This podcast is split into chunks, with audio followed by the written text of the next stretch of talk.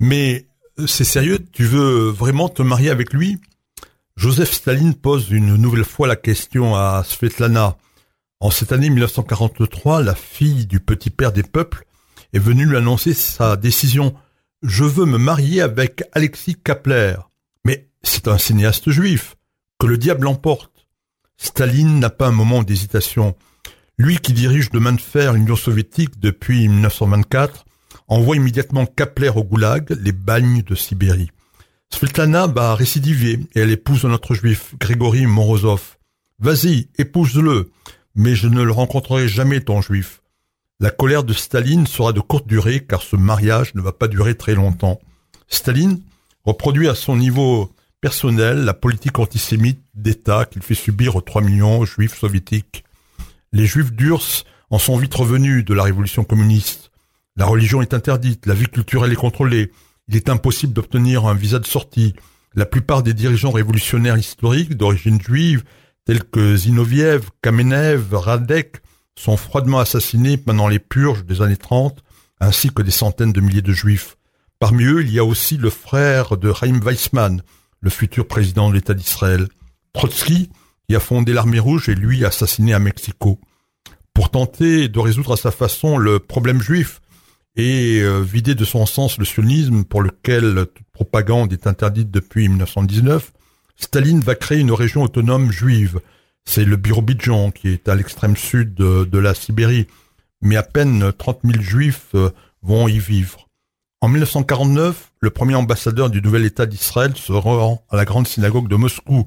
Il, ou plutôt elle, car il s'agit de Goldamir, reçoit un accueil enthousiaste. Plusieurs milliers de juifs sortent dans les rues pour l'acclamer.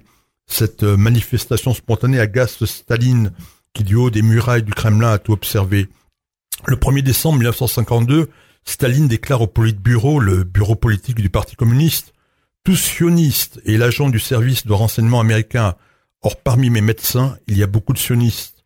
Le 13 janvier 1953, la radio de Moscou annonce qu'un complot sioniste a été découvert. Des médecins, presque tous juifs, ont été arrêtés. Ils sont accusés d'avoir empoisonné des proches de Staline et ils étaient, dit la radio, sur le point d'en assassiner d'autres et peut-être même Staline. Parmi les personnes arrêtées, il y a une sœur de Chaim Weissman, Maria Weissman. De nombreux juifs, médecins et pharmaciens accusés d'avoir participé de près ou de loin au complot sont arrêtés. Au départ 37, mais le chiffre atteint rapidement plusieurs centaines. Cette affaire qu'on appelle le complot des blouses blanches intervient dans un climat des plus difficiles pour les juifs. Sous couvert de lutte contre le cosmopolitisme, des milliers d'intellectuels, de cadres, d'industriels ou de fonctionnaires ont été éliminés.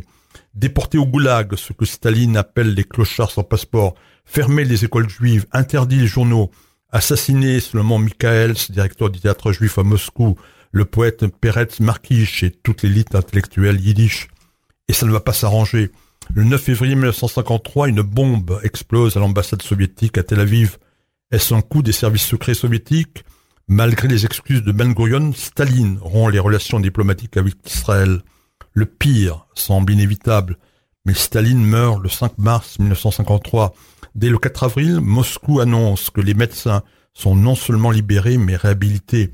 Les arrestations, reconnaissent les autorités, ont été illégales, les accusations fausses et les aveux arrachés par la torture.